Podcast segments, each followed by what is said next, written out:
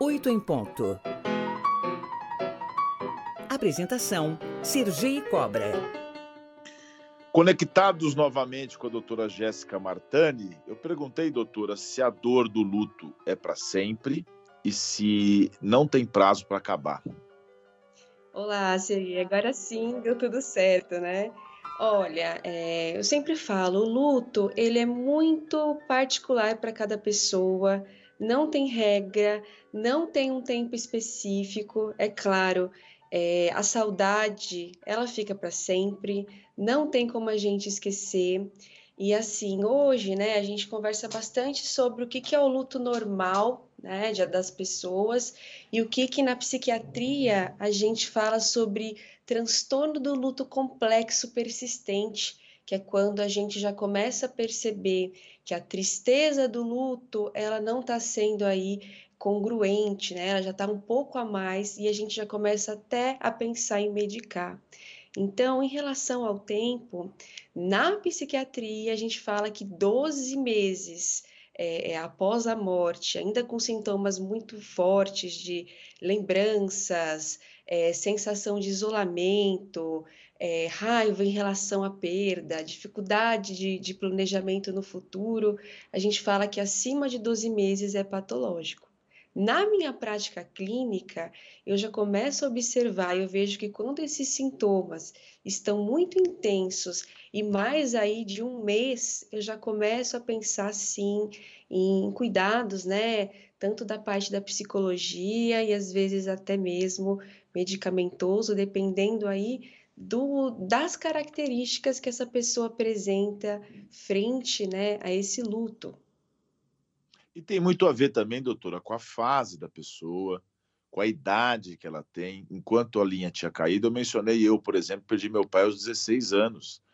Nossa. Foi uma coisa assim que é uma tragédia, né? Eu ficava recluso, não tomei, ninguém me, ninguém se preocupa com a criança, né? Não, não que não há, que eu não hum. fui cuidado, né? Tipo, uma mãe, tem uma mãe espetacular. Mas assim, ninguém cogitou de eu tomar remédio. Porque uhum. criança, as pessoas olham e falam, ah, vai lá para a escola, tal. Então tem muito a ver com a fase que a pessoa está vivendo também, é, e cada caso é um caso, né? Com certeza, acho que tem muito a ver também com a maturidade de cada pessoa.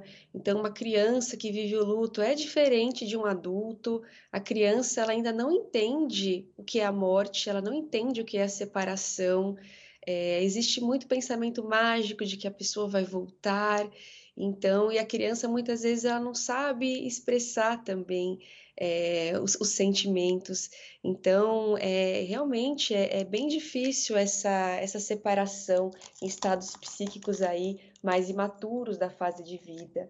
Claro, é difícil para todo mundo, mas tem a ver sim com a fase, a fase de, de maturação psíquica. Tudo isso tem a, a, a ver em, em relação como que a pessoa vai elaborar esse, esse luto. E nesse passo, doutora, eu, uma das situações mais dramáticas que a Covid trouxe foi essa, foi essa circunstância imposta por lei, inclusive pelo próprio governo federal, no primeiro decreto sobre esse assunto, que era a questão da, da não despedida. Os familiares não tinham contato com o corpo.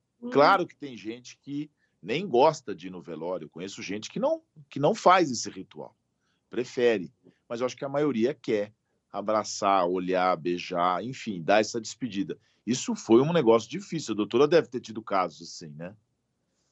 Olha, muito difícil porque é, o nosso inconsciente ele tem muito a ver com símbolos e é muito importante esse ritual para que a gente consiga realmente sedimentar e entender a perda. Muitas vezes, racionalmente, a gente sabe que houve a perda, mas é, é, fica muito. Se a gente não, não, não vê aquilo se concretizando, muitas vezes é, fica até mais difícil. Então, nesses casos do Covid, que não, não pôde ter a despedida, ou pessoas que não sei, né, por questão de distância, não conseguem se despedir, é, apesar de saber muitas vezes por a gente não não não ver a concretização daquele né do símbolo né da despedida muitas vezes fica até mais difícil sim então é, teve muito sofrimento é, na, na pandemia devido a isso, e a gente está aqui para ajudar, né? Mas olha, não foram tempos fáceis. Muito certeza. se fala das fases né, do luto, a negação, a raiva, é, negociação, depressão, aceitação. Isso hum. tem mais ou menos na literatura prazos definidos? E se existe pessoas que pulam, aí voltam para o outro hum. estágio? Como é que você fala sobre isso? Olha, as cinco fases do luto, né, foi descrita aí por, pela doutora Elizabeth Clube, né, que é uma, uma psiquiatra. Ela ficou bastante tempo aí é, é, acompanhando os pacientes, acompanhando os familiares, e ela conseguiu perceber aí é, essas fases. É, na prática, a gente vê que, claro, isso pode sim acontecer, mas não é tão perfeitinho, não. É muito particular, é muito singular de cada pessoa. Tem pessoas aí que é, pulam fases. É, eu acho que depende também do, do tipo do falecimento. É, então, às vezes, se a pessoa ela, ela, falece de forma abrupta, é diferente de alguém que já estava é, com uma doença aí de, de longo prazo. Então, é, dependendo disso, a, a aceitação, acaba sendo mais fácil, quando é de uma forma mais abrupta, é, é, enfim, a, as fases elas são diferentes, então não tem uma fórmula. É, tem pessoas que têm essas fases, tem pessoas que não, e muitas pessoas acaba tendo o que a gente chama de, de luto tardio. Então tem pessoas que aparentemente parece que li, estão lidando super bem aí é, com o falecimento e de repente, depois de um ano, de seis meses, começa aí a ter uma, uma, uma depressão, sensação aí de, de, vazio muito grande. Então, é, varia muito de pessoa para pessoa, cada um sente aí o falecimento de uma forma. E tem muito a ver também, às 8 horas e 44 minutos, nós estamos ao vivo com a doutora Jéssica Martani, que é psiquiatra, falando sobre as etapas do luto. Tem muito a ver também, doutora, com a cultura de um povo. Aqui nós valorizamos muito essa questão da morte, sentimos muito, quase como um tabu também. Tem outras uhum. culturas que encaram diferente. Mas se a pessoa resolve seguir em frente rapidamente, tem um olhar da sociedade também meio preconceituoso. Parece que a pessoa tem que ficar mal, por exemplo. Pessoa uhum. que perde um uhum. filho, que é algo, a inversão da vida. Essa pessoa, tem gente que, ah, mas está vivendo. Vai fazer o quê, né? Uhum. Olha, isso tem muito mesmo. É, aqui no Brasil, a gente é, é, é um tabu, realmente. Ninguém gosta de falar, ninguém gosta de comentar sobre isso.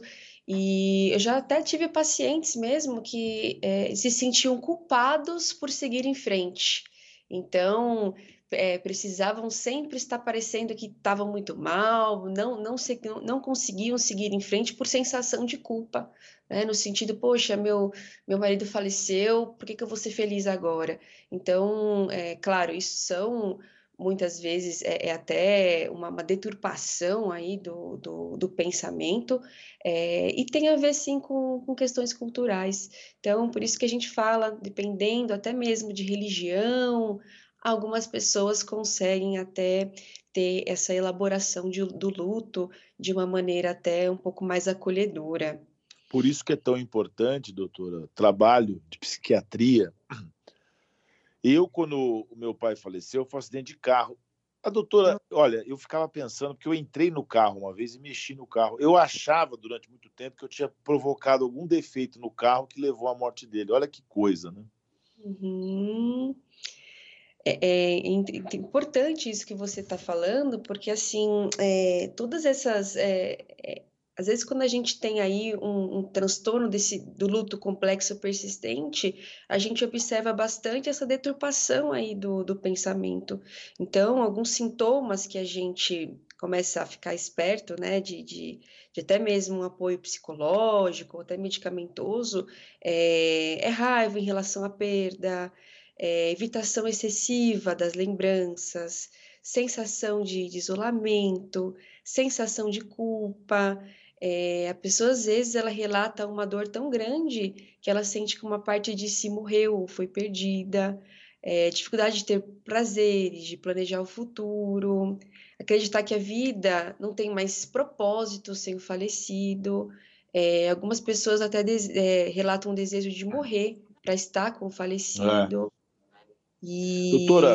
tudo, tudo isso daí, presença de crise de choro, tudo isso a gente precisa ficar bem, bem atento aí, tanto na intensidade quanto na, nessa duração. São sintomas de alerta, inclusive esse pensamento de culpa, será que eu fiz alguma coisa?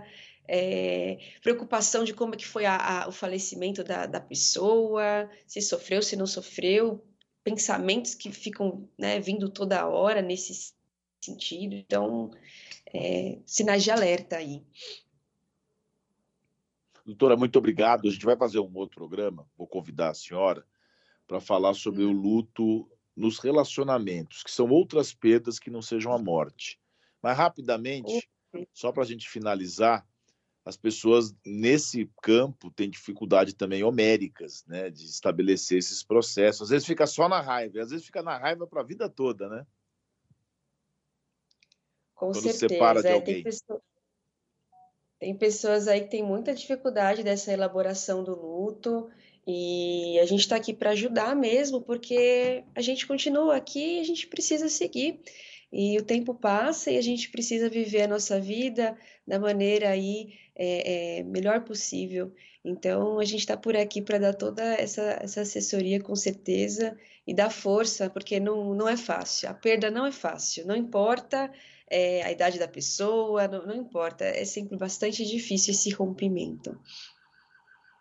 Conversamos ao vivo com a doutora Jéssica Martani, que é médica psiquiatra, é, graduada na Universidade de São Paulo, com residência médica em psiquiatria pela Secretaria Municipal de São Paulo e pela graduação em psiquiatria pelo Instituto Superior de Medicina e Endocrinologia pela SEMBRAP e também Observe, em Neurociências pela Universidade de Columbia, em Nova York, Estados Unidos. Ufa, que currículo, hein, doutora? Muito obrigado. obrigada, obrigada pelo convite.